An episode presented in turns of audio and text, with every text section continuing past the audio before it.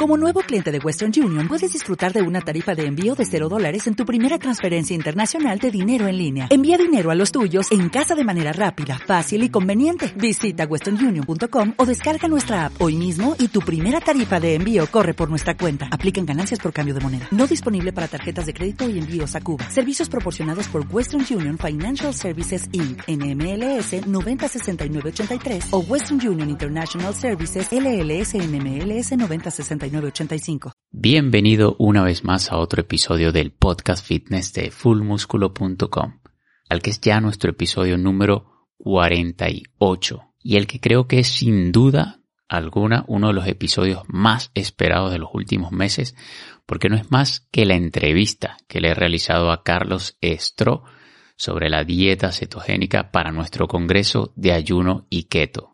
Y antes de dejarte directamente con la entrevista, quiero recordarte que a partir de hoy, desde ya mismo, puedes formar parte de nuestra comunidad keto, llamada Keto Bodies, una comunidad keto formada por personas normales como tú y como yo, que crece y aprende unida de la mano de los mejores profesionales. Ya somos más de 100 personas quienes compartimos tu mismo estilo de vida.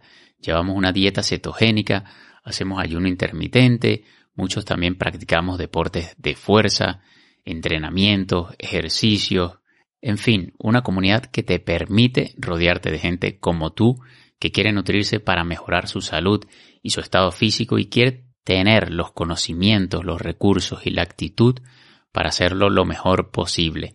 Que hayas decidido empezar este estilo de vida, este estilo de vida cetogénico por tu cuenta no significa que debas estar solo o sola en el camino. Tenemos sesiones con los mejores profesionales de la nutrición, de la psicología, de la salud, del entrenamiento, todos los meses, junto con masterminds que nos permiten compartir experiencias, contar nuestras historias y aprender de la mano de nuestros compañeros. Nuestra próxima sesión en vivo la realizaremos el día miércoles 21 de octubre con la doctora Génesis Tiapa, quien es médico cirujano, cuenta con un máster en nutrición y dietética y es experta en dieta keto y low carb. El tema a tratar va a ser cómo elegir los alimentos con inteligencia en un contexto de dieta cetogénica. Si quieres participar totalmente en vivo en la sesión de la doctora Génesis Tiapa el día miércoles 21 de octubre sobre cómo elegir los alimentos con inteligencia para una dieta cetogénica, puedes suscribirte hoy mismo a nuestra comunidad Keto, Keto Bodies, que por un costo muy simbólico te dará acceso inmediato a nuestra comunidad para que tengas acceso a las sesiones todos los meses totalmente en vivo y en exclusiva para nuestra comunidad Keto, además de asistir a los masterminds donde vamos a estar compartiendo todas esas dudas, resolviendo todas esas dudas que puedas tener y compartiendo historias de éxito que tenemos dentro de la comunidad que te pueden ayudar muchísimo, sobre todo si tienes un caso similar o si tienes una patología similar, puedes apoyarte pues en los otros miembros de la comunidad. Así que si quieres suscribirte y formar parte de Keto Bodies, te dejo el link debajo en la descripción para que puedas apuntarte hoy mismo y no te pierdas de nuestra próxima sesión junto con la doctora Tiapa. Y antes de dejarte con la entrevista, me gustaría recordarte que sea cual sea la plataforma a través de la cual nos estés escuchando, no te olvides de regalarme un me gusta, de seguirnos y de dejarnos en los comentarios, sea cual sea la duda o pregunta que tengas relacionada al tema del día de hoy o sobre cualquier otro tema relacionado con nutrición, con entrenamiento, con psicología, con lo que sea. Mientras te permita mejorar tu salud, lo tomaremos en cuenta para crear un próximo episodio. Así que sin nada más que añadir, mi nombre es David de Ponte y te dejo con la entrevista. Traemos para ti a los expertos del fitness para que nos den sus mejores consejos de cómo alcanzar el cuerpo perfecto.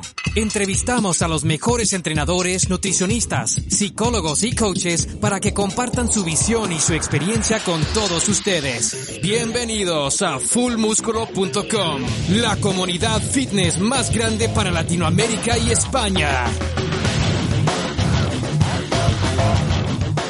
Bienvenido, Carlos. Bienvenido al primer congreso de Ayuno y Keto. De verdad que para mí es un honor enorme tenerte por aquí hoy. Tengo que decir que para mí fuiste la luz verde para este congreso, porque de hecho te lo fuiste el primero a, quien se lo comenté y cuando vi tu mensaje, de hecho tenía el, móvil en la mano y me dijiste cuenta conmigo, eso fue la bandera de salida para, para arrancar con todo el proyecto. Bienvenido, Carlos, ¿cómo estás? Pues muy bien, el placer es mío por estar aquí y la verdad que nada, encantado de poder explicar un poco más sobre lo que yo considero dieta original del ser humano. ¿no? Así que nada, muchas gracias por ello. Así es, Carlos. Y me gustaría decirte que, bueno, en este congreso están asistiendo muchísimas personas y habrá muchas personas que no me conozcan a mí, habrá muchísimas personas que tampoco te conozcan a ti. Así que me voy a robar unos segundos de tu tiempo para presentarme yo rápidamente y después darte paso a ti para que seas tú mismo quien, quien se presente. Así que, nada, mi nombre es David De Ponte, soy el fundador de la comunidad fitness para Latinoamérica y España de nombre Full Músculo, que más que una comunidad lo considero una familia, tenemos más de un millón de seguidores en las redes sociales, tenemos experiencia con más de 10.000 asesorados a lo largo de ocho años, siempre, Carlos, apostando por la, adherencia, ¿no? Yo creo que es lo fundamental en, todo lo que es la alimentación, incluyendo también el entrenamiento. Así que, nada, con esa breve presentación me gustaría que seas tú mismo, Carlos, quien, quien te presente y nos cuente un poco más sobre ti. Pues nada, yo básicamente lo que, lo que he hecho a lo largo de estos últimos años ha sido investigar. Investigar porque, bueno, por circunstancias personales, ¿no? De enfermedades, de personas queridas, todo esto, pues uno siempre recibe el mismo tipo de feedback por parte de lo que nosotros llamamos los paradigmas actuales o el dogma, ¿no? Y lo cierto es que nunca uno se queda conforme con lo que le dicen, eh, siempre uno siente que se puede hacer algo más. Entonces, bueno, eh, tanto mi primo como yo, Ricardo Stro, que también está por las redes sociales, lo que nos dedicamos es un poco a, tratar de, quitar todo tipo de emociones sobre la comida, sobre los hábitos, etcétera. Y, como siempre decimos, ¿no? la bioquímica es la única ciencia capaz de limpiar nuestros prejuicios y lo que, lo que pretendemos hacer, pues es eso, ir directamente a la fuente, a los estudios científicos, eh, dejarnos un poco de opiniones, ¿no? Aunque evidentemente siempre va a haber un sesgo, porque estamos estudiando una cosa que creemos que es cierta. Entonces, bueno, aunque siempre tenemos que hacer, como decía el doctor Stephen Finney, ¿no? Que sería eh, demostrar que estamos equivocados o intentar demostrar que estamos equivocados y la verdad que siempre que iniciamos alguna nueva investigación y demás, es justo lo que intentamos hacer. Eh, al final, pues bueno, evidentemente siempre hay algo de sesgo y cuando tienes un mal día, pues eh, te sale todo, todo a la vez, ¿no? Pero de verdad que hay un intento de buscar, honestamente, cuál es la dieta más efectiva para el ser humano. Eh, yo creo que la, la, enfermedad no te toca, ¿no? No es una cosa que, que nos dicen, pues bueno, que te ha tocado, tuviste mala suerte y demás sino que la salud la tenemos que ganar a través del conocimiento, ¿no? Entonces, a partir de ahí, pues surgió una necesidad genuina, ¿no? De, una búsqueda de, por qué comemos, de para qué, cuáles son los nutrientes y sobre todo cuál es la dieta más efectiva para el ser humano, ¿no? Que es al final, pues el título que, que le dimos al libro, ¿no? Empieza un poco como dieta cetogénica, pero luego ya es el protocolo de una alimentación efectiva, pero bueno, es por cuestiones de marketing puras, lo de dieta cetogénica. Sí, así es. Y me parece curioso, Carlos, el hecho de que, de que resaltes de que has llegado a, todo lo que es la dieta cetogénica por problemas de salud, ¿no? Yo he visto, eh, según la experiencia que llevo, pues, en, eh, con este congreso y también, pues, con las personas que han ido participando en el grupo de Telegram que se ha creado, me he dado cuenta que la gran mayoría llega a este tipo de dietas justamente por problemas de salud. En mi caso fue, fue bastante similar. Llegué, de hecho, a este tipo de dieta no sabía que tenía nombre, no sabía que era una dieta cetogénica lo que yo estaba haciendo, pero poco a poco investigando fue que fui descubriendo y fui descubriendo pues a personas como tú, como Gaby, como todos los invitados que, he querido traer a este congreso para que compartan todo su conocimiento. Y tú hablas de, del status quo. ¿Por qué desafiar el status quo? Tú dices que tú te interesaste, ¿no? Por conocer un poco más sobre lo que sucedía no solamente en tu cuerpo, sino pues que, cómo influía la alimentación en tu organismo. Pero la verdad es que la mayoría de las personas se entregan en bandeja de plata a los médicos y pues lo que ellos les manden para ellos es santa palabra. Entonces, ¿por qué tú hablas de desafiar el status quo? Bueno, eh, en primer lugar, eh, todos conocemos un poco, o si uno tiene una capacidad crítica para, para pensar, todos sabemos que el mundo se mueve por intereses económicos, básicamente, ¿no? Entonces, eh, yo no me creo que una gran compañía eh, pues vaya a mirar por, por mi salud, ¿no? Sí que creo que va a mirar por su bolsillo, que es básicamente lo que, lo que a uno le viene a, a primera vista, ¿no? Y el tema es que cuando investigas un poco, yo me decía siempre, ¿cómo va a ser que ahora no se puede comer huevo, luego sí se puede comer huevo, luego eh, las grasas saturadas son malas, luego son buenas, luego son malas otra vez? Esto no puede ser. O sea, las grasas saturadas son moléculas, las moléculas hacen una acción determinada en ciertas partes de las células y es esa la acción que hacen, no hacen otra. O sea, no puede ser que exista nada nada dejado al azar, ¿no? Entonces, bueno, eh, básicamente yo a lo largo de mi vida como músico estudié muchas cosas, la verdad que eh, a lo largo de la vida hice muchísimas cosas, me dediqué a muchas determinadas áreas completamente diferentes, ¿no? Y, y, en cada uno de ellos me he dado cuenta de que normalmente una minoría es la que tiene un poco de, de verdad, ¿no? Y la gran mayoría siempre suele estar equivocada. Entonces, en este caso, pues yo me planteé, si hay que comer cinco veces al día, pues probablemente haya que comer una o ninguna. Si hay que comer carbohidratos, pues probablemente no haya que comerlos. Y uno va pensando, va estudiando, bailando y poco a poco pues va llegando a, a darse cuenta de que todo lo que nos están diciendo pues no va en nuestro beneficio, sino en nuestro perjuicio. Básicamente eso. Sí, yo creo que la importancia allí está es en cuestionarse, ¿no? Todo lo que te dicen, venga de donde venga. Yo creo que la importancia es siempre cuestionarse y, y saber de que quien te lo dice no puede no tener la, bueno, pues puede no, eh, posiblemente no tenga la verdad absoluta, sino que es una perspectiva, entonces tenemos que empezar a verlo desde, desde la nuestra e investigar e ir un poco más allá. Y a mí me gustaría saber, meternos ya un poquito en materia y saber cómo, cómo un estudio terminó por cambiar la forma en la que nos, nos alimentábamos. Y me refiero al estudio, al famoso estudio de Ansel Keys. Me, me gustaría pues que lo comentes un poco y cómo ese estudio cambió totalmente la forma en la que nos estábamos alimentando. Pues bueno, eh, cuentan, yo la verdad que no soy un experto en la figura de Ansel Keys, simplemente me guío un poco por lo que he escuchado en blogs, etcétera. No me suelo fiar de estas cosas porque al final siempre hay un poco de manipulación, ¿no? Pero cuentan que era una persona muy autor, autoritativa, ¿no? Que, que siempre le gustaba tener razón, etcétera. Entonces, bueno, era un manipulador lo que conseguimos, ¿no? Eh, se suele decir que es el mayor genocida de la historia. La verdad que no estamos aquí para insultar a nadie ni para hacer algo sobre quien no se pueda defender, pero lo que está claro es que él llevó a cabo un estudio muy fraudulento que se llama el estudio de los siete países, ¿no? Y en ese estudio de los siete países, pues se comenta también que él tenía los datos, de hecho los datos existen y los podemos ver en cualquier, eh, bueno, en una búsqueda de Google, él tenía los datos de 24 países diferentes, ¿no? Entonces él sacó una gráfica que le interesaba, que mostraba cómo los países que consumían menos grasas saturadas, pues eh, tenían menos muertes por mil habitantes o algo así creo que era, y los que comían eh, más grasas saturadas, pues tenían más muertes. Eh, y bueno, era una línea perfecta, se correlacionaba todo de forma perfecta. Y, bueno, eh, lo que supimos después es que había escondido los datos de otros países, ¿no? Eh, había la paradoja francesa que se dice que consumían muchas grasas saturadas, sin embargo morían poco, etcétera.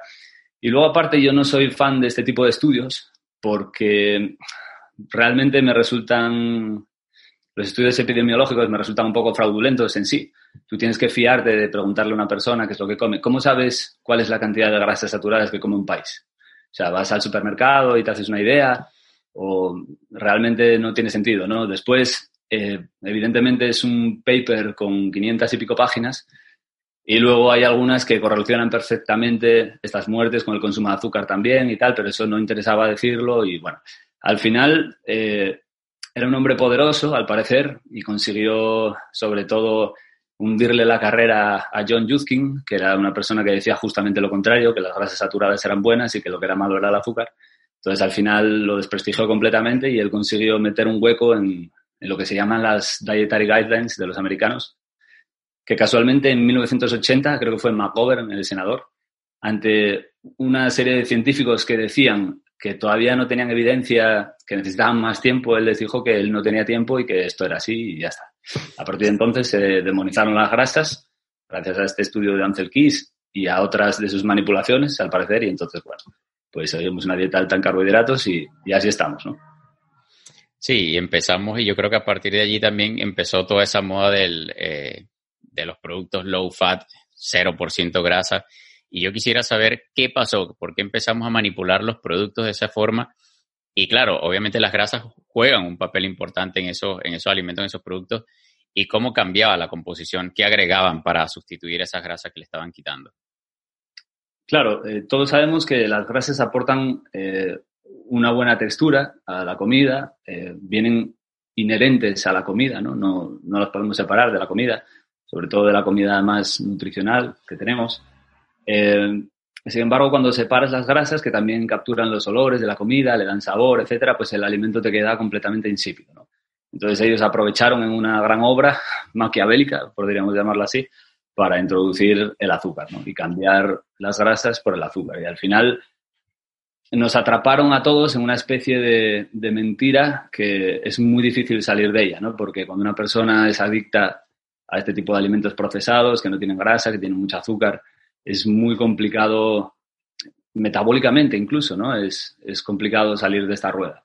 Entonces ellos, bueno, hicieron como la tormenta perfecta, ¿no? Eh, quitaron las grasas, nos metieron los carbohidratos Encima todos sabemos que la USDA, que es el Departamento de Agricultura de Estados Unidos, es uno de, los motores de la economía americana. Destruyeron todo tipo de cultivos, de ganaderías para hacer, eh, o sea, todo tipo de ambientes naturales, ¿no? Destruyeron 60 millones de bisones, su ambiente, o de bisontes, creo su ambiente natural, eh, cogieron todo, lo barrieron para hacer monocultivos de soja, de todo esto, para hacer aceites industriales, luego nos los dieron de comer, que es otra de las cosas graves de estos productos procesados, ¿no?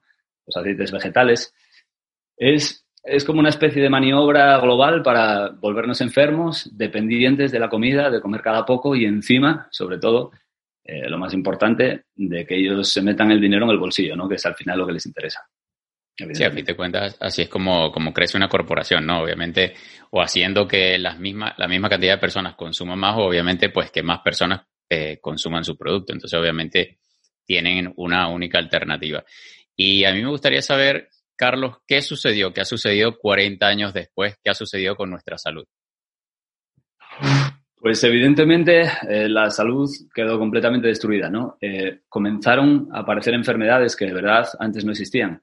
yo tengo pues algunos estudios que muestran cuáles eran las enfermedades que había, por ejemplo, en Boston eh, a finales de, la, de 1800, ¿no?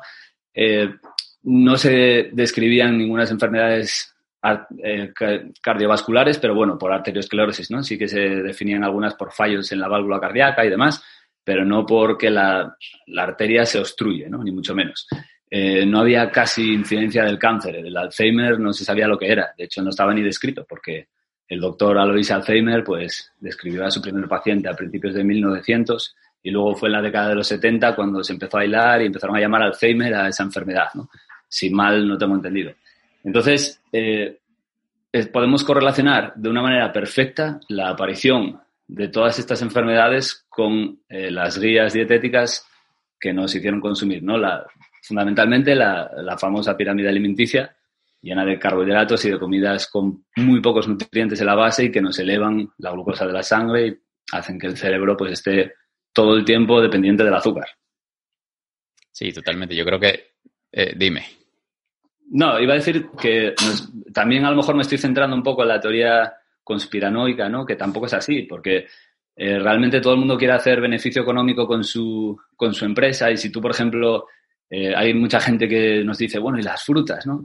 Las frutas no se parecen en nada a las frutas antiguas, pero ¿por qué? Porque el ser humano trata de injertarlas para que sepan mejor, mezclan. Yo hace poco un amigo me decía que, a veces plantaba una semilla de melocotón y nacía un almendro, ¿no?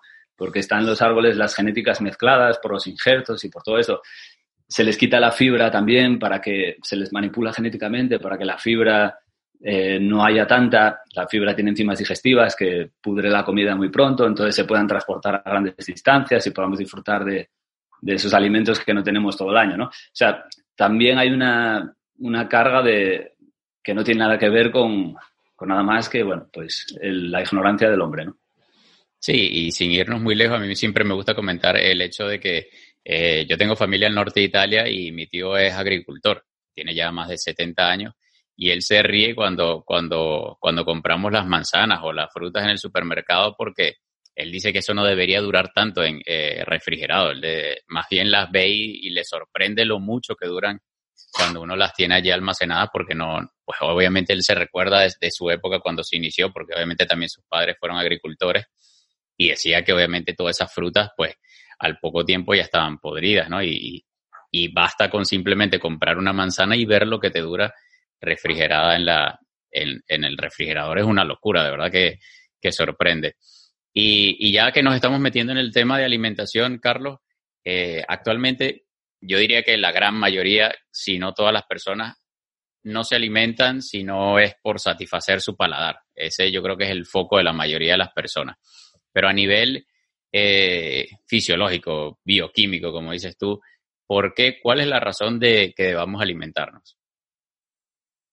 Pues mira, eh, yo creo que esto también obedece un poco a, la necesidad de la industria de, obtener rendimiento económico, ¿no? Porque ya nos han hecho creer incluso que comemos para nada, ¿no? Eh, hay todo tipo de dietas que son aberrantes, eh, yo qué sé, la dieta del arroz, del zumo de zanahoria, de, a ver, que pueden funcionar durante un tiempo porque suelen ser hipocalóricas y demás, pero todo este tipo de conceptos erróneos parten de una falta de educación a la gente a la hora de saber qué es exactamente lo que una persona debe comer y por qué lo tiene que comer, ¿no?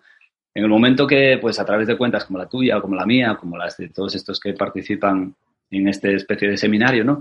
Eh, simplemente es armarse con el conocimiento para saber qué es lo que están comiendo y por qué lo tienen que comer, ¿no?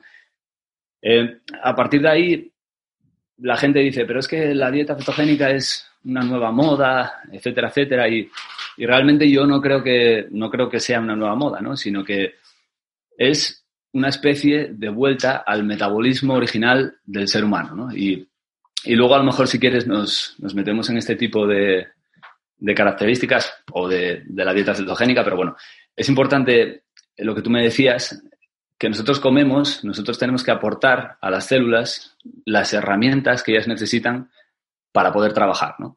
Muchas veces se nos dice, pues, ¿qué es eh, lo mejor? ¿El ejercicio o la alimentación? O, qué sería lo primero que tengo que cuidar, ¿no? Y evidentemente lo primero que uno tiene que cuidar es la alimentación. Una vez que la alimentación está cuidada, pues viene el ejercicio y vienen otro tipo de, de hábitos que debemos cuidar, ¿no? ¿Por qué? Porque la alimentación es la única forma que las células tienen de obtener todos los nutrientes que necesitan, es decir, todas las herramientas que necesitan para trabajar. Entonces nosotros sabemos cuáles son los nutrientes que necesitamos. Vienen en todos los libros de bioquímica. Puede haber pues algún tipo de debate sobre algún nutriente, si es esencial, si es condicionalmente esencial, si, si es realmente necesario, ¿no? Y sabemos cuáles son estos nutrientes. Y luego cualquier aplicación hoy en día, cualquier página web, eh, Nutrita, por ejemplo, o Self Nutrition Data, ahí podemos tener cuál es el contenido de cada 100 gramos de alimento de todos estos nutrientes, ¿no? Entonces solamente tenemos que saber dónde están y ir a por el alimento que los contiene, ¿no? Y saber cuáles son, evidentemente. Y luego hay otra cosa muy importante que es la necesidad de evitar los antinutrientes. Eso para mí también es fundamental. Y si no los quieres evitar porque te gusta mucho una comida que tenga antinutrientes, pues procuras comértela de forma aislada. Yo siempre saco un estudio que me hace no sé, me abrió mucho los ojos hace tiempo cuando, cuando lo he visto, que es, por ejemplo, eh, los niveles de zinc en, el plasma de una persona, ¿no? Lo que sucede es que el alimento que más zinc contiene son las ostras. Eh, entonces, a unos individuos voluntarios les dan 120 gramos de, ostras, les miden los niveles del plasma de zinc en el plasma antes de, la intervención y después de la intervención y vemos cómo efectivamente hay un pico de zinc en la sangre, ¿no? Eh, hay otros dos alimentos que contienen también mucho zinc, como por ejemplo son las red beans, ¿no? las judías rojas o las fabas pintas, como decimos por aquí, y el maíz. Eh, lo que sucede cuando una persona dice, joder, este, este alimento tiene mucho zinc, este también, entonces me como los dos alimentos e inmediatamente voy a tener mucho más zinc, ¿no? Pero justamente no se vio eso, sino que se vio lo contrario. Con, con, las judías lo que sucedió era que los niveles de zinc solamente subieron un tercio de con los 120 gramos de las ostras, a pesar de consumir también 120 gramos de ostras con las judías, y con el maíz incluso bajó por el nivel inicial. ¿no? Y esto se debe a que las plantas tienen una molécula que se llama ácido fítico, que eh, es una molécula que utilizan para capturar los minerales del suelo. Es decir, eh, la lluvia, todo esto puede lavar los minerales y ellas necesitan retenerlos para su propia alimentación. ¿no? Entonces el ácido fítico, cuando lo consumimos, pues dentro de nuestro cuerpo hace exactamente lo mismo, es capturar todos los minerales que encuentra. Y para mí esto es la base de la alimentación, introducir los nutrientes que, que las células necesitan.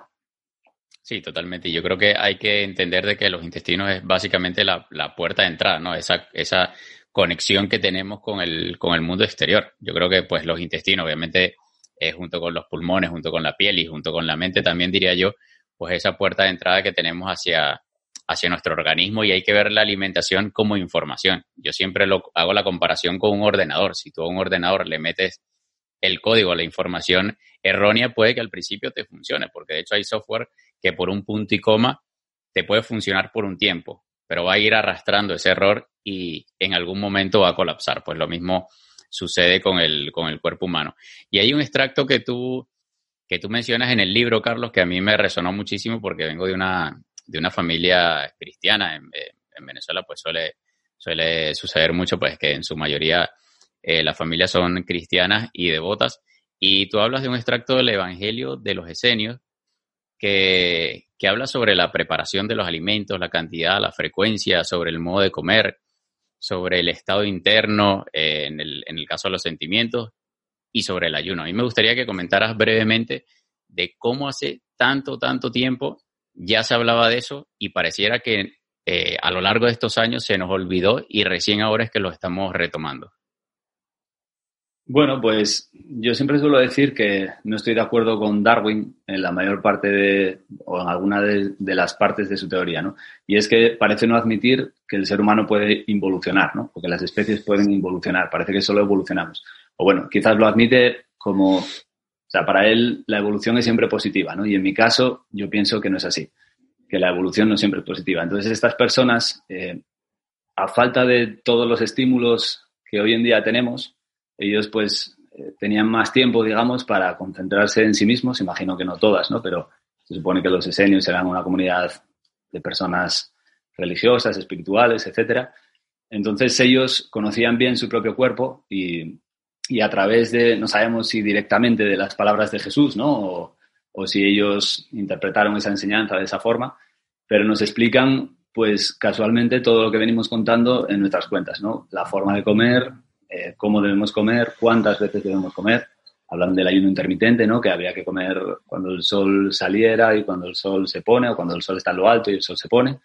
Eh, que debemos estar tranquilos cuando comemos, porque las emociones, evidentemente, lo que tú hablabas, que me, me gustó mucho porque siempre lo digo también, que nuestro cerebro es también un estómago, ¿no? Eh, no digiere comida, pero digiere impresiones, así que los, como los pulmones digieren el aire, ¿no? Y, son como tres tipos de alimentos diferentes que ellos conocían muy bien, que sería el, el alimento que conocemos como alimento real, sería el alimento que, que, es el aire, ¿no? que entraría por los pulmones y nos nutre, ayuda a que el oxígeno pueda quemar la comida, etcétera, etcétera. O sea, necesitamos oxígeno para poder oxidar las moléculas de la comida y luego las impresiones, ¿no? Y a mí todo este, toda esta sabiduría ancestral, pues creo que la estamos infravalorando y, y siempre me gusta rescatarla porque creo que la considero muy importante, vamos. Sí, de hecho que eh, por eso te comentaba, ¿no? Porque me impresionó el hecho, pues, de que hace, desde que hace tanto tiempo se estuviese hablando de todo eso, ¿no? Y, y, que recién ahora pareciera, pareciera que estuviésemos rescatando todo esa, ese conocimiento que se tenía y que perdimos de algún modo en el camino, justamente por esos intereses, pues, de grandes corporaciones que lamentablemente eh, están allí.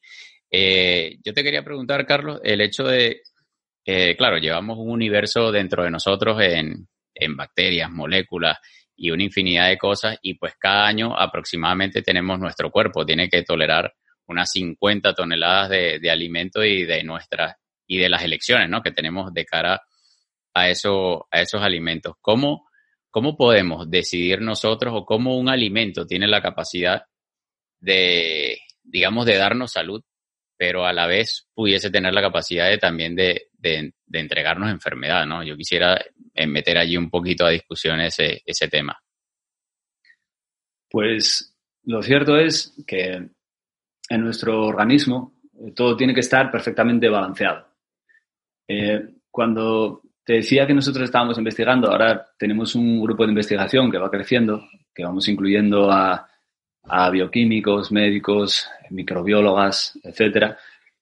Estamos intentando estudiar precisamente eh, todos estos metabolitos que circulan por nuestra sangre, eh, que varían fuertemente su concentración respecto a la dieta que nosotros proponemos versus otras dietas modernas.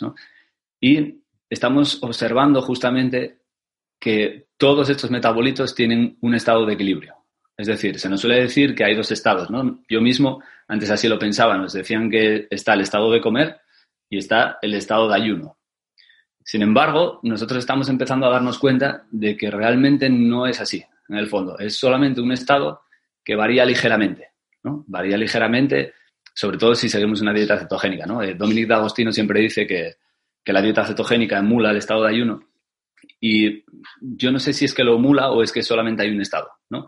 Por ejemplo, nosotros sabemos que cuando ayunamos eh, o cuando seguimos una dieta cetogénica, unos 70 metabolitos en el cuerpo, contando también hormonas y demás, alteran profundamente su, cantidad, ¿no? Por ejemplo, sabemos que 44 de ellos eh, aumentan entre 1,5 y 60 veces más que cuando estamos en una dieta alta en carbohidratos no solamente eso, sino que hay otros que disminuyen muchísimo, ¿no? Como por ejemplo la insulina o la, o la hormona T3, ¿no? La tiroidea, que disminuye cuando seguimos un ayuno o hacemos una dieta cetogénica, ¿no?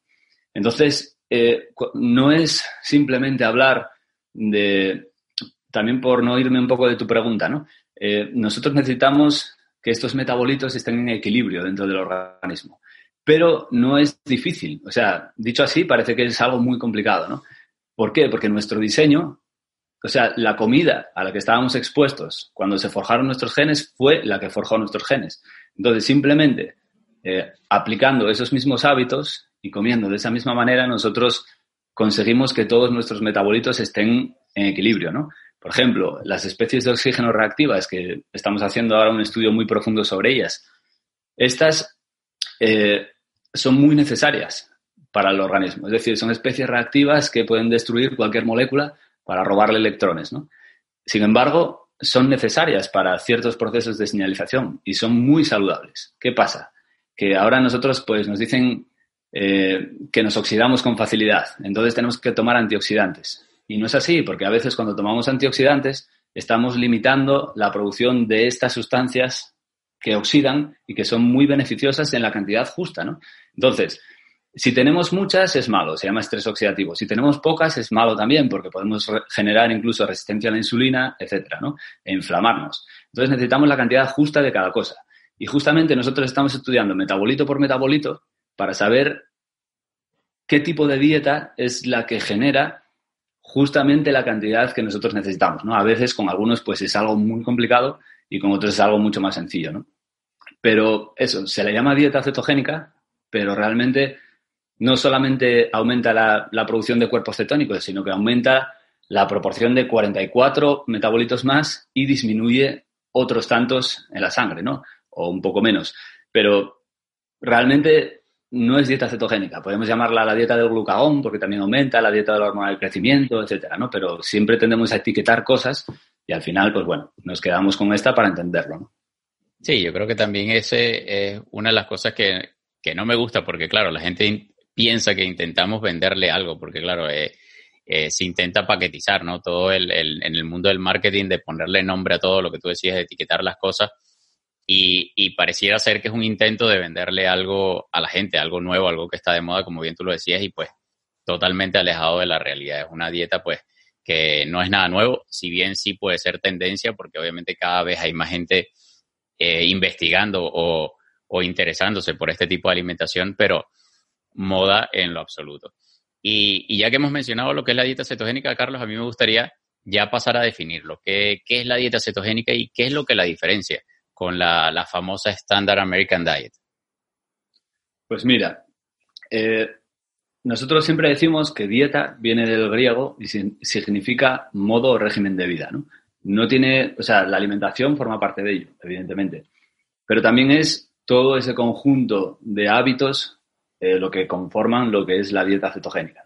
Por eso decimos que no es un nombre, no es una etiqueta mm, significativa, pero sí que puede ser representativa, ¿no? Como tú bien dices, pues a veces es necesario etiquetar las cosas para que nos podamos entender. Eh, hay una clave en la dieta americana estándar y en la dieta moderna, la, la, que nos hicieron seguir desde los años 80, con la base llena de carbohidratos, y es la supresión alarmante de una molécula muy importante para cualquier sistema humano, ¿no? que son los cuerpos cetónicos. Son tres moléculas en concreto que son muy importantes, las tres. Eh, se tiende a supravalorar al beta-hidroxibutirato, que sería una de las tres, pero se tiende a infravalorar el acetoacetato y la acetona, ¿no? Las tres son muy importantes en nuestro organismo. Y la dieta moderna lo que hace es eh, suprimir por completo los cuerpos cetónicos. No es siempre por completo, porque siempre estamos generando cuerpos cetónicos, pero lo suprime hasta el punto de que los aparatos no consiguen detectarlos, ¿no? Pero siempre estamos fabricando cuerpos cetónicos. ¿Qué sucede? Que cuando nosotros comenzamos a restringir la comida de los últimos 100 años, pues inmediatamente eh, nos vamos a las frutas salvajes, nos vamos a las verduras, las hortalizas, eh, podríamos irnos incluso, aunque no sería lo que yo recomendaría, a los cereales antiguos. Eh, solo hay que ver cómo era el maíz hace 200 años, ¿no? que ni siquiera tenía el aspecto amarillo ni nada. siempre que nos vamos, suprimimos la comida de los últimos 100 años, básicamente la que inventó el ser humano, nosotros entramos en, en, cetosis. ¿no? Entonces siempre decimos que la dieta original del ser humano eh, era cetogénica. No decimos que los antiguos serían una dieta cetogénica con el 70% de no sé qué, el 30%. No, decimos que la dieta antigua del ser humano era cetogénica, ¿no? Es la que forjó nuestros genes. Hay muchas pruebas de que eso es así, ¿no?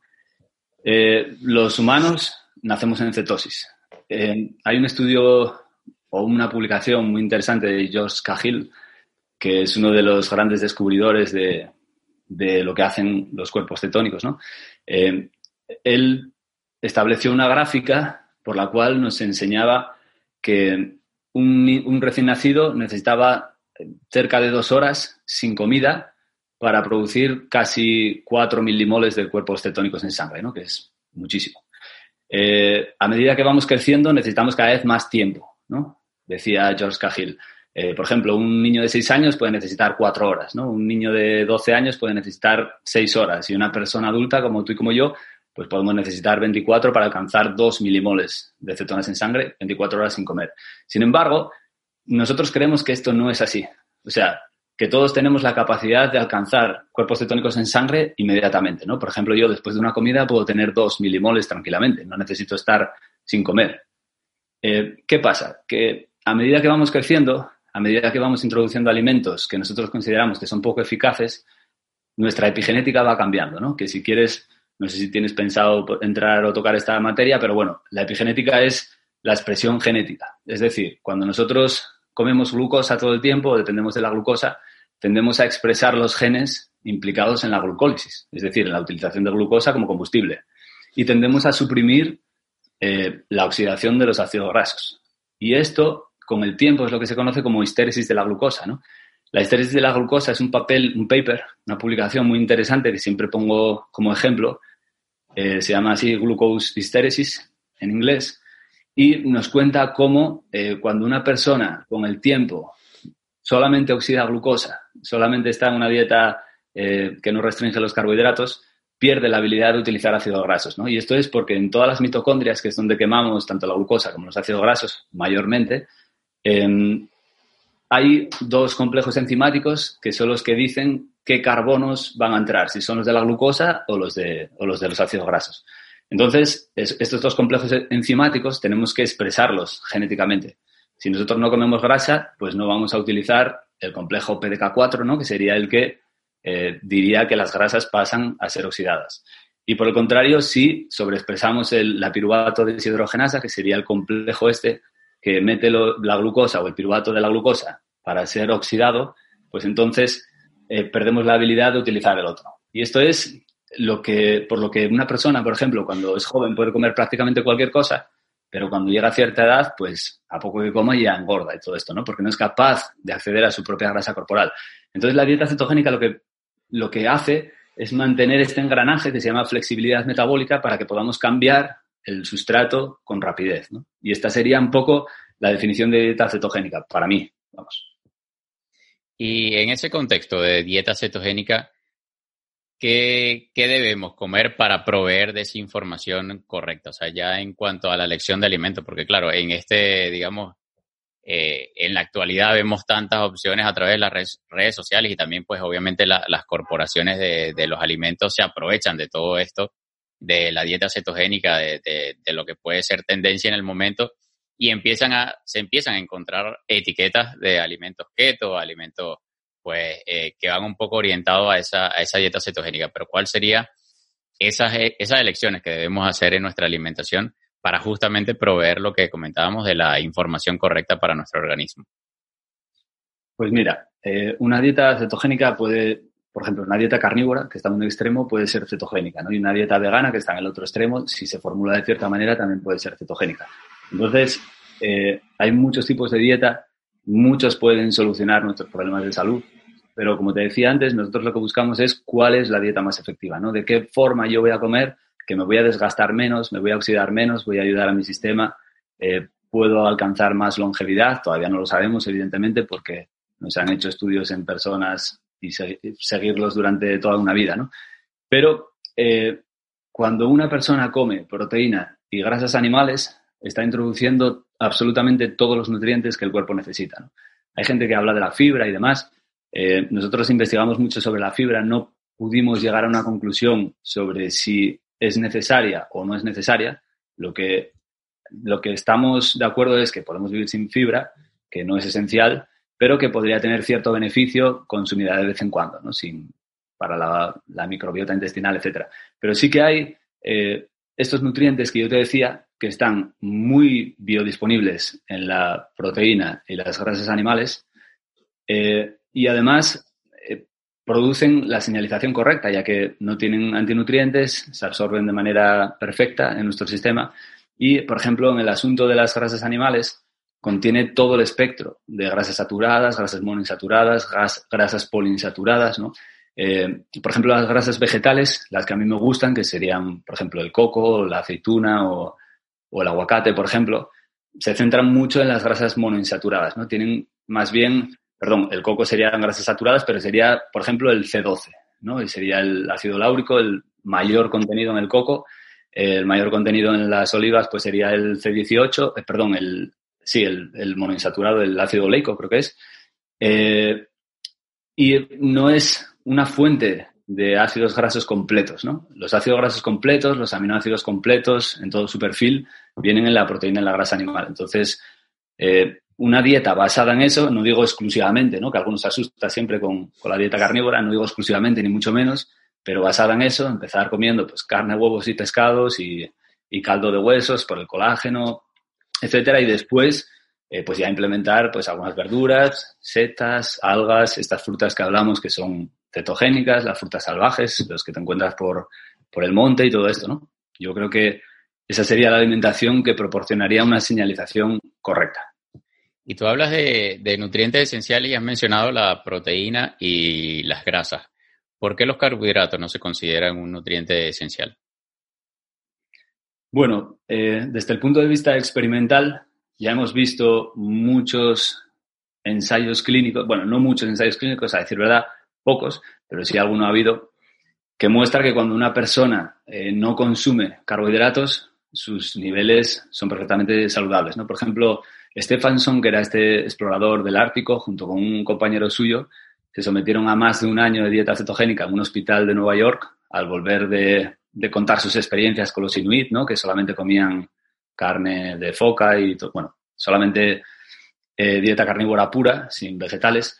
Entonces ellos quisieron llevar a cabo este estudio en un hospital y al cabo de un año, pues su estado de salud era perfecto, ¿no? Sin fibra, sin carbohidratos, sin nada. Eso es desde el punto de vista experimental. También conocemos a Angus Barbieri, que se pasó 384 días sin comer porque pesaba dos toneladas y media, por lo menos, y eh, tuvo una dieta con cero carbohidratos, podríamos decir, ¿no? Porque se podía alimentar de su propia grasa corporal con esta se fabricaba la glucosa, etcétera. Pero bueno, eso ya son anécdotas, ¿no? Así como las anécdotas de, de muchos médicos, científicos, como por ejemplo Sean Baker o, o Joe Anderson, también una persona pública, que siguen una dieta carnívora estricta desde hace muchísimos años con cero carbohidratos y esta experiencia nos dice que no tienen deficiencias nutricionales, etcétera.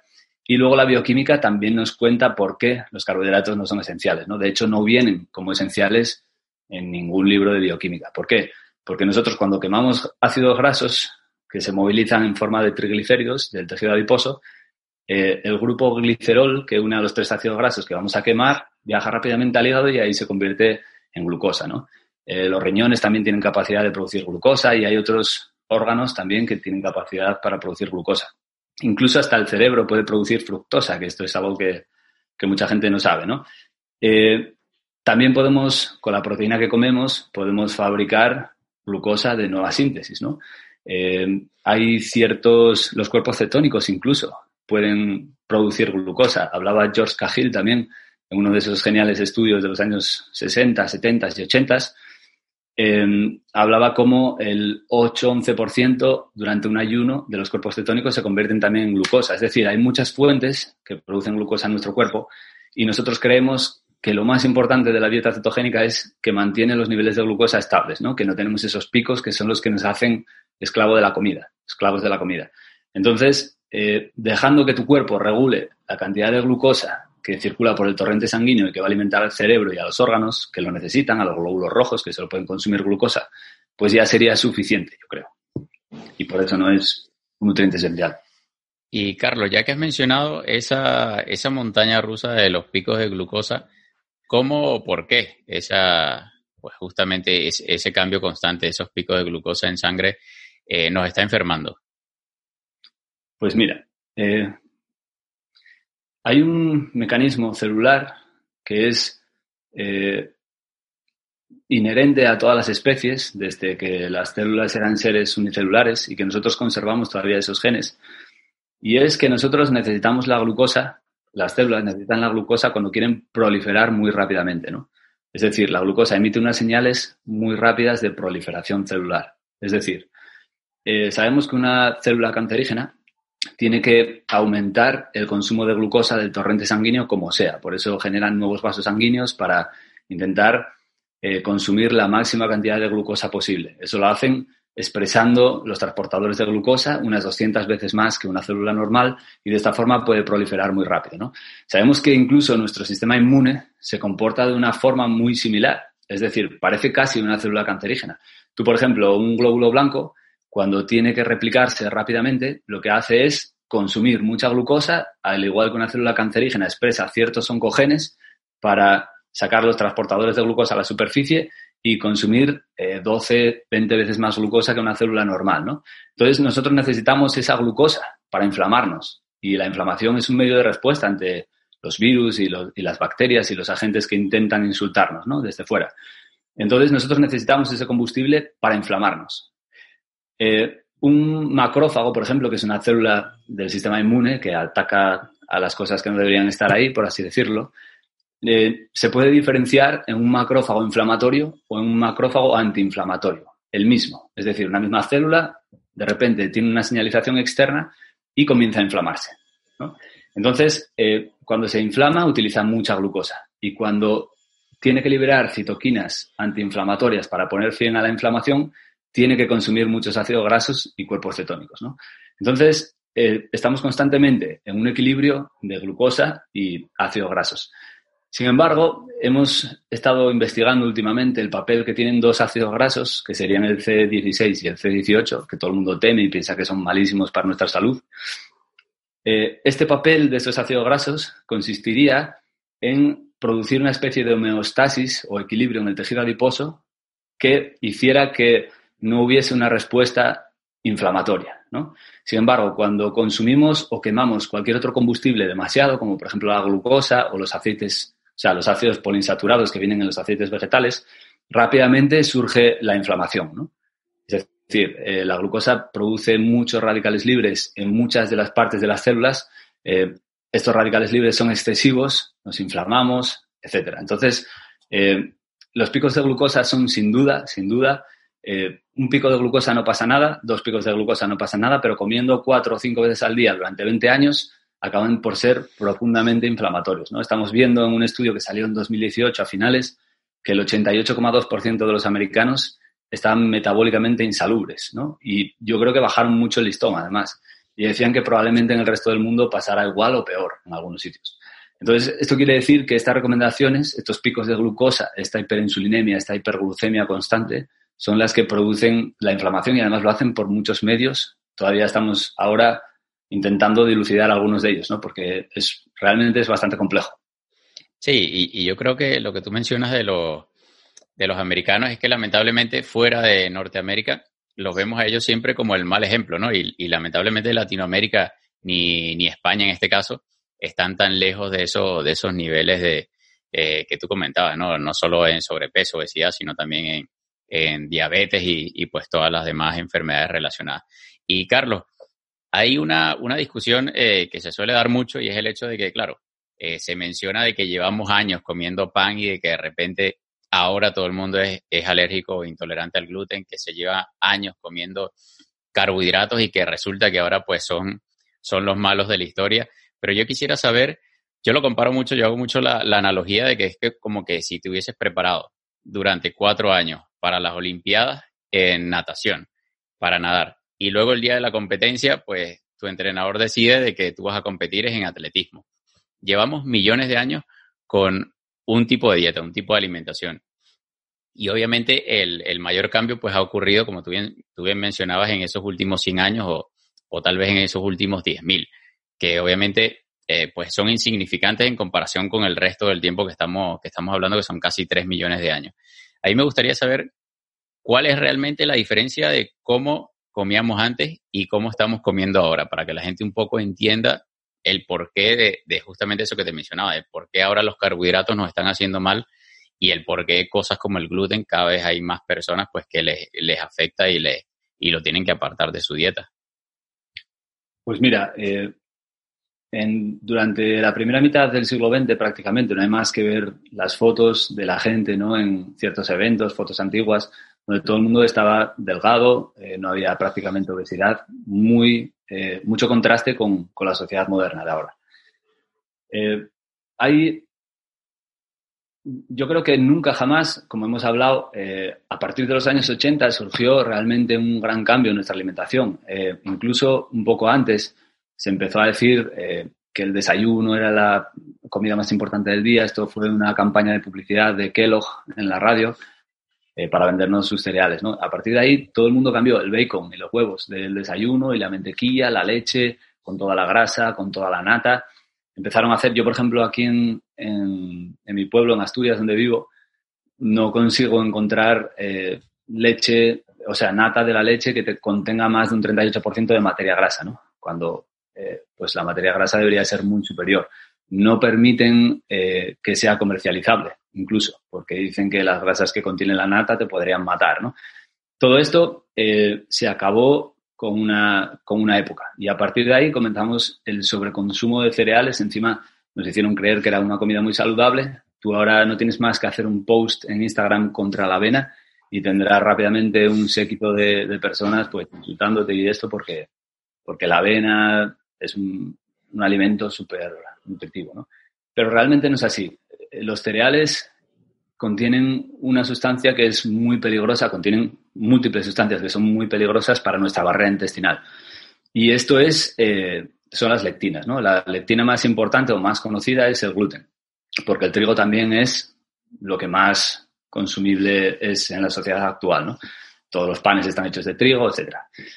Eh, ¿Qué sucede? Que el trigo tiene esta molécula, como decimos, que es el gluten, que eh, se divide en dos cuando se digiere y hay una parte que es la gliadina que se inserta en uno de nuestros receptores celulares de la barrera intestinal que podría ser considerada como una muralla, ¿no? que separa lo que debería estar fuera de nuestro sistema de lo que debería pasar hacia adentro.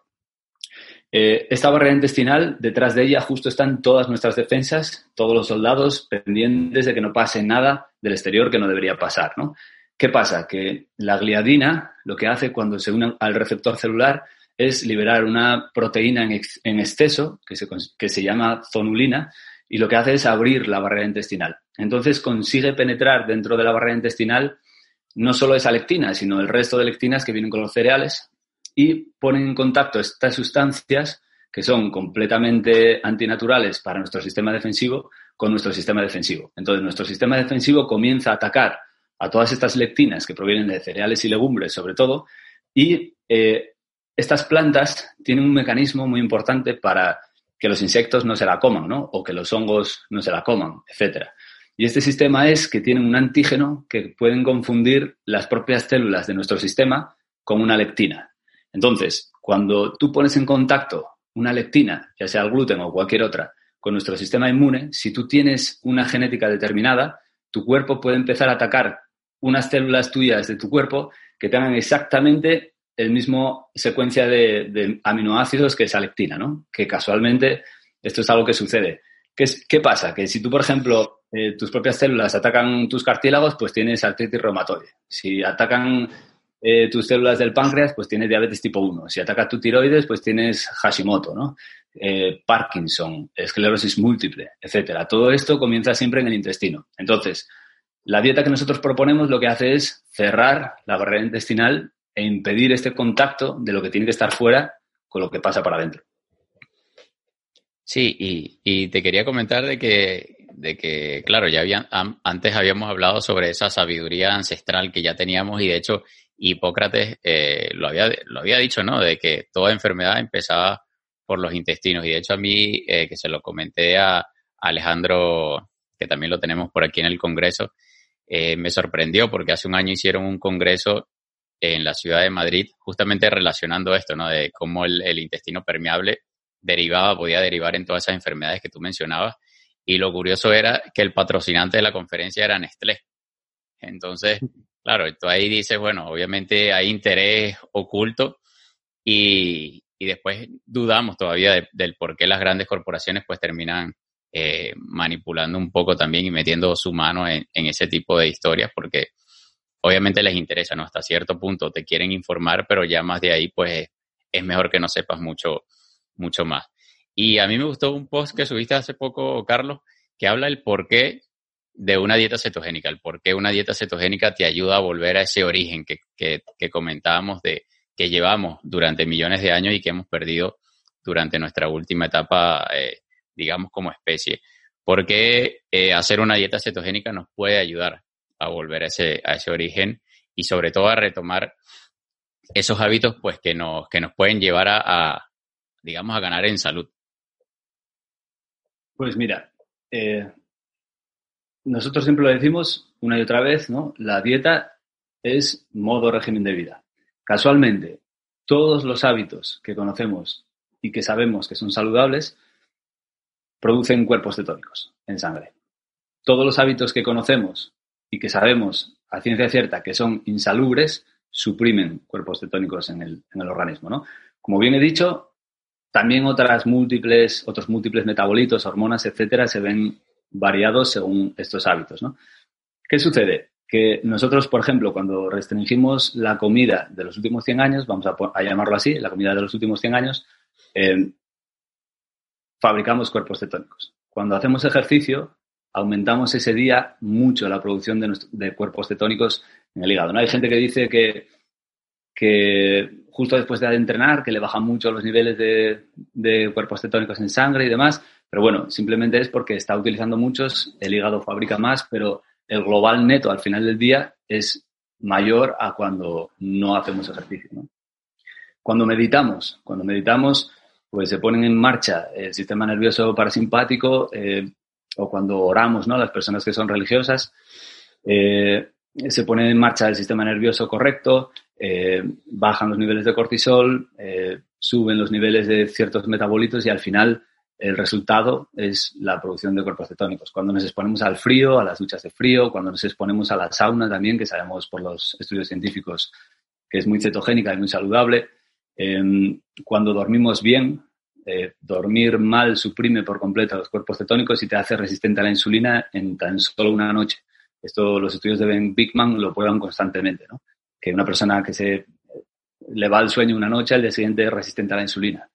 Eh, todo este tipo de hábitos que sabemos que son saludables, el ayuno, el ayuno intermitente, todo produce cuerpos cetónicos, todo forma parte de lo que nosotros llamamos dieta cetogénica. Por eso es por lo que tenemos que hacer una dieta cetogénica. Y no solo eso, sino que además expresa los genes correctos. Es decir, nuestro organismo, como bien dije antes, puede expresar los genes de la enfermedad o puede expresar los genes de la longevidad. ¿no? Y esto es muy importante. Todos estos hábitos expresan las mismas vías genéticas, no, no es que estén las mismas. O sea, el ejercicio, los cuerpos cetónicos, eh, la sauna, las vías metabólicas son muy similares. Por el contrario, eh, las dietas eh, modernas, por así decirlo, y los hábitos insalubres, como dormir mal, comer de noche, vivir de, noche y dormir de día, una mala noche de sueño, el estrés, comer comida procesada, comer excesivos carbohidratos, todo esto promueve también la expresión de los mismos genes y promueve la supresión de cetonas. ¿no? Entonces, esto es muy importante, la gente no lo sabe, la gente se piensa que la dieta cetogénica es una nueva moda, ¿no? Y realmente no es así, es justamente eh, la dieta que nos pone en contacto con nuestras células, con nuestros genes, la que, la que para nosotros, y lo estamos intentando demostrar molécula a molécula, de verdad, metabolito a metabolito, eh, la que nosotros consideramos que es la más efectiva y la que nos va a hacer más longevos, ¿no? Y ni siquiera nos hemos o podemos, o seguramente no nos dé tiempo a hablar de lo que son los cuerpos cetónicos y, y lo que hacen realmente en el, en el, organismo, ¿no? Porque la verdad es que es espectacular cuando uno se pone a estudiar toda la literatura que hay sobre esto, ¿no? Sí, y de hecho tú lo mencionabas al inicio, Carlos, de que se solía pensar de que, bueno, si te tocaba una enfermedad era porque te tocaba y siempre uno buscaba, pues, en el árbol genealógico a ver quién la había tenido en la familia y pues esa era la causa. Y yo creo que es interesante lo que tú mencionas porque cada vez hay muchísimos más avances eh, en cuanto a estudios sobre la epigenética, ¿no? De cómo con nuestros hábitos y con nuestras decisiones que tomamos día a día podemos ir cambiando justamente esa expresión genética que tú mencionabas.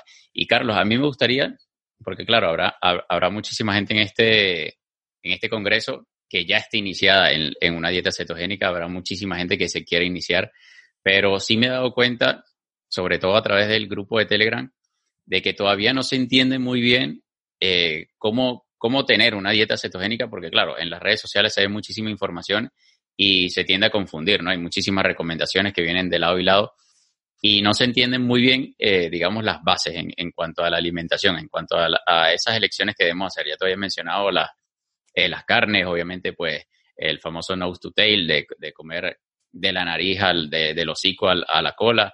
Tú hablabas de los pescados, de los mariscos. Y, pero en general, ¿cuál, ¿cuál debería ser, o un poco si pudieses dibujar a grandes rasgos esa pirámide que de hecho la definiste en, uno de tus posts, esa pirámide alimenticia de la dieta cetogénica? Pues mira, eh, nuestra, nuestra pirámide alimenticia básicamente la podremos formular de muchas maneras. ¿no? Eh, en su momento nosotros formulamos aquella basada un poco en, en, calorías porque es lo que todo el mundo parece comprender, ¿no? pero ahora cada vez queremos quitarnos esa palabra maldita de, la cabeza porque realmente nuestro cuerpo no entiende de calorías, no sabe lo que son, eh, absolutamente nada, ¿no? Hoy precisamente lo estábamos comentando aquí en el grupo, que porque hay muchas muchas veces que la gente dice es que necesitamos estar en un déficit calórico para perder peso, pero realmente esa no es la pregunta adecuada ni la respuesta adecuada porque nadie sabe lo que es el déficit calórico. Es decir, hay alimentos que te hacen gastar más de lo que tú tienes dentro y hay alimentos que te hacen gastar menos de lo que tienes dentro, aunque sea la misma cantidad de, energía proveniente de los alimentos, ¿no? En general. Entonces tenemos que saber cuáles son los alimentos que nos hacen gastar más.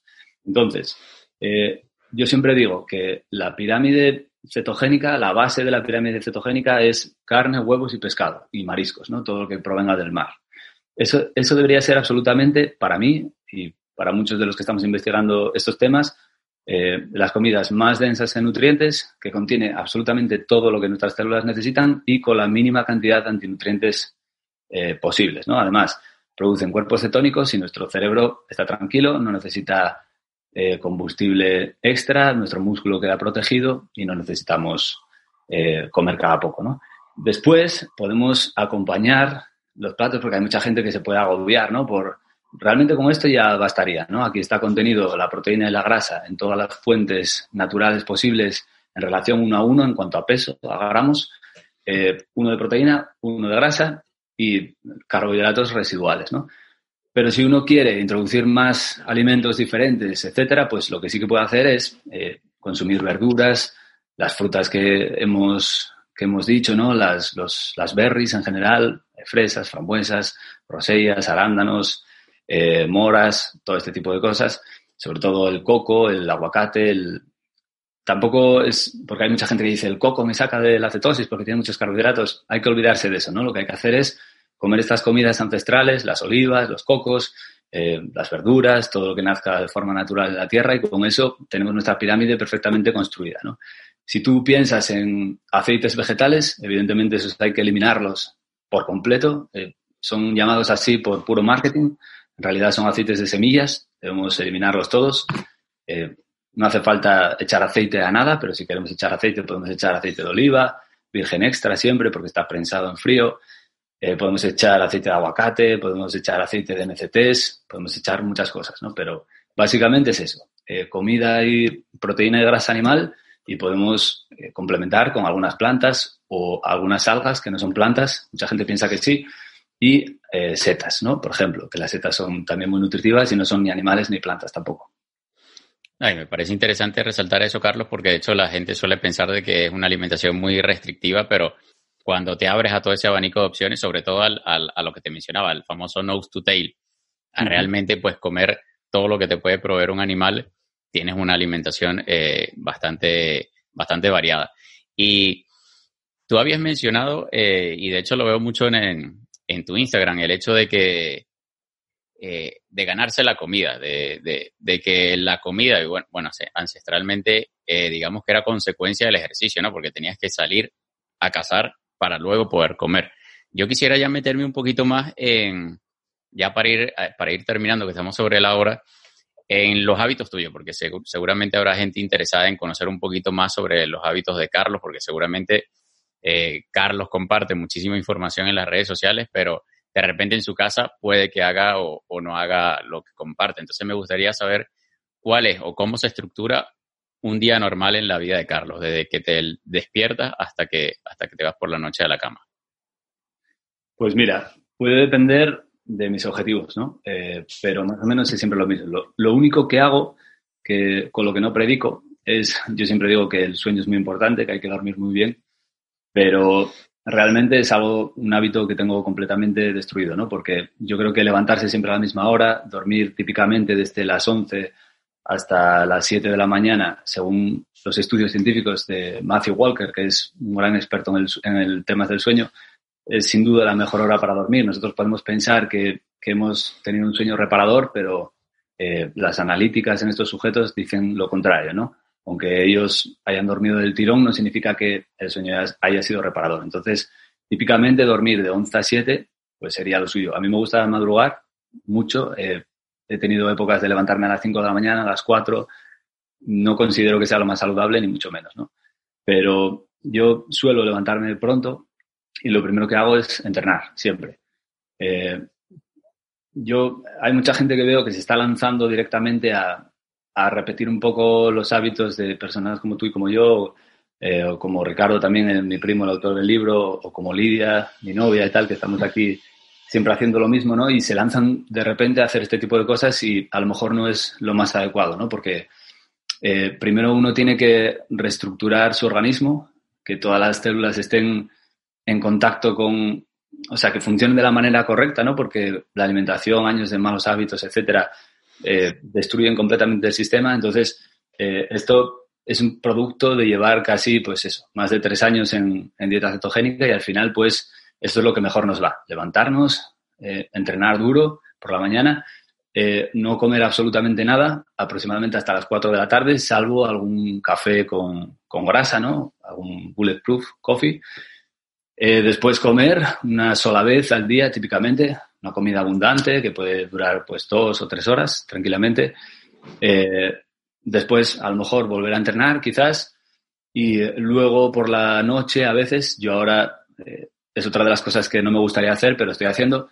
Es verano, eh, duran más los días y estoy comiendo más hacia la tarde, pues nada, picando, ¿no? O comer pipas o, cosas así que, tampoco es que sean un alimento efectivo, ni mucho menos, pero pero bueno, y aprovechando, pues me suelo tomar un batido de proteína justo antes de, o sea, para rematar un poco ya que voy a comer, pues acabar metiendo un poco de proteína, ¿no?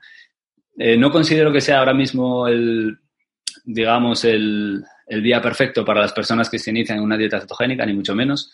Eh, ahora mismo es el que a mí me está funcionando para, para construir músculo. Ya sabemos que construir músculo no es nada efectivo, es decir, consume muchos recursos de nuestro organismo, nos oxida más. Eh, mantenerlo de una forma sí que es saludable, entonces lo que quiero es llegar a mi objetivo lo antes posible para después ya no tener que volver a cometer estos excesos, ¿no? Pero bueno, básicamente es eso, comer una vez al día, entrenar siempre antes de comer y eh, cuidar el, organismo con, con, grasas, etcétera. Yo dependo ahora mismo de la grasa que consumo, con lo cual me tomo el Bulletproof Coffee.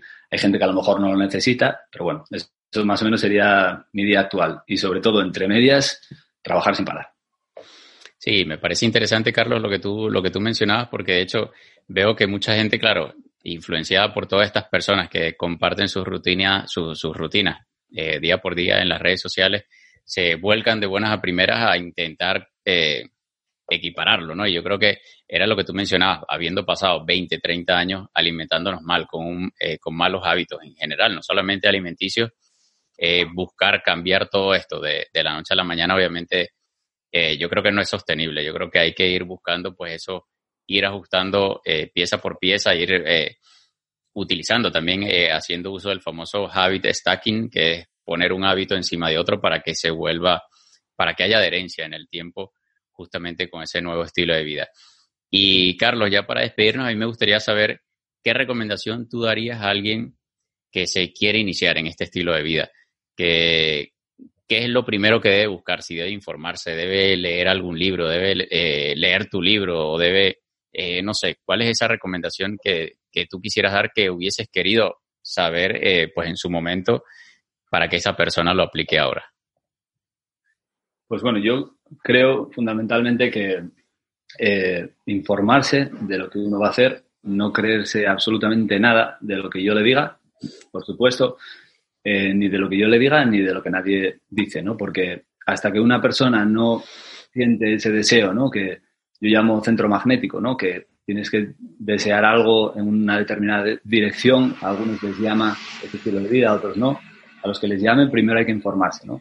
Nosotros hemos escrito un libro eh, precisamente para eso, para que una persona pudiera saber el por qué. Teníamos miedo al principio porque era un poco denso en cuanto a información. Eh, eh, al final la gente lo recogió muy bien y, y, es que consideramos que es importante, ¿no? Que, que uno sepa por qué está haciendo lo que está haciendo, por qué va a comerse este trozo, dónde está en la literatura científica. Como he dicho, pues probablemente eh, hayamos puesto algunos estudios que nos interesaban o que creíamos en aquel momento que nos interesaban, eh, que tuviéramos algo de sesgo. Evidentemente eso es inevitable, pero sí que lo hicimos, lo intentamos hacer con la mayor honestidad posible para que demostrarle a la gente o mostrarle a la gente lo que a nosotros y a nuestros seres cercanos pues les funcionó, ¿no? Y a nosotros la verdad que yo siempre tenía asma, alergias, migrañas, dependía de medicaciones para el asma sobre todo, eh, no podía estar cerca de un animal o de un gato.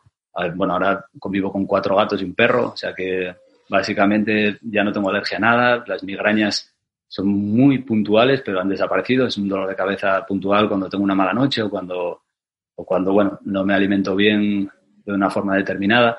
Eh, y por supuesto el asma desapareció para siempre, ¿no? Entonces, eh, yo creo que saber por qué desaparece el asma cuando, cuando, haces una dieta cetogénica, saber por qué desaparecen las migrañas, que los cuerpos cetónicos son capaces de suplir el combustible más perfecto para las neuronas y esto influye enormemente, que todo este tipo de cosas las consideramos muy importantes. Entonces, nunca empezar una dieta cetogénica de un día para otro. Nosotros hemos visto gente que incluso comienza a cero más de un día para otro, con dieta cetogénica, no comen absolutamente nada, meten muy poca comida, al principio pierden peso, pero después rápidamente se estancan porque su metabolismo se ralentiza. Primero hay que saber. Yo siempre decía que para comer bien no hay que consultar con nadie, ¿no? Pero ahora estoy empezando un poco a regular porque he visto que mucha gente sí que debe consultar, ¿no? Entonces, aunque sea leer por tu cuenta, eh, aunque sea ver vídeos en YouTube por tu cuenta, como vídeos como este, o de, o de este congreso, ¿no? ese tipo de cosas, hasta que no, uno no lo, no lo domina bien, no debería cometer ningún cambio. Yo, por ejemplo, tardé muchísimo, casi seis meses o más en, introducirme en la dieta, ¿no? Después de ya tener bastante conocimiento. Entonces esto lo considero importante. ¿Y dónde, dónde se puede conseguir tu libro? Porque yo, de hecho, eh, quiero recomendarlo porque yo lo, lo, leí en su momento cuando empecé, conocí, como bien te, comentaba, yo no sabía que estaba llevando una dieta que tenía nombre y apellido. Luego lo descubrí, pues obviamente llegué a tu cuenta en Instagram, luego me enteré de tu libro y considero que es una herramienta importante, siempre y cuando lo que tú decías, siempre cuestionemos todo lo que leemos, todo lo que vemos en las redes sociales y por eso me gustaría recomendarlo y quisiera saber dónde pueden encontrar tu libro, tanto para las personas que están en España como para las que están en Latinoamérica y en Estados Unidos.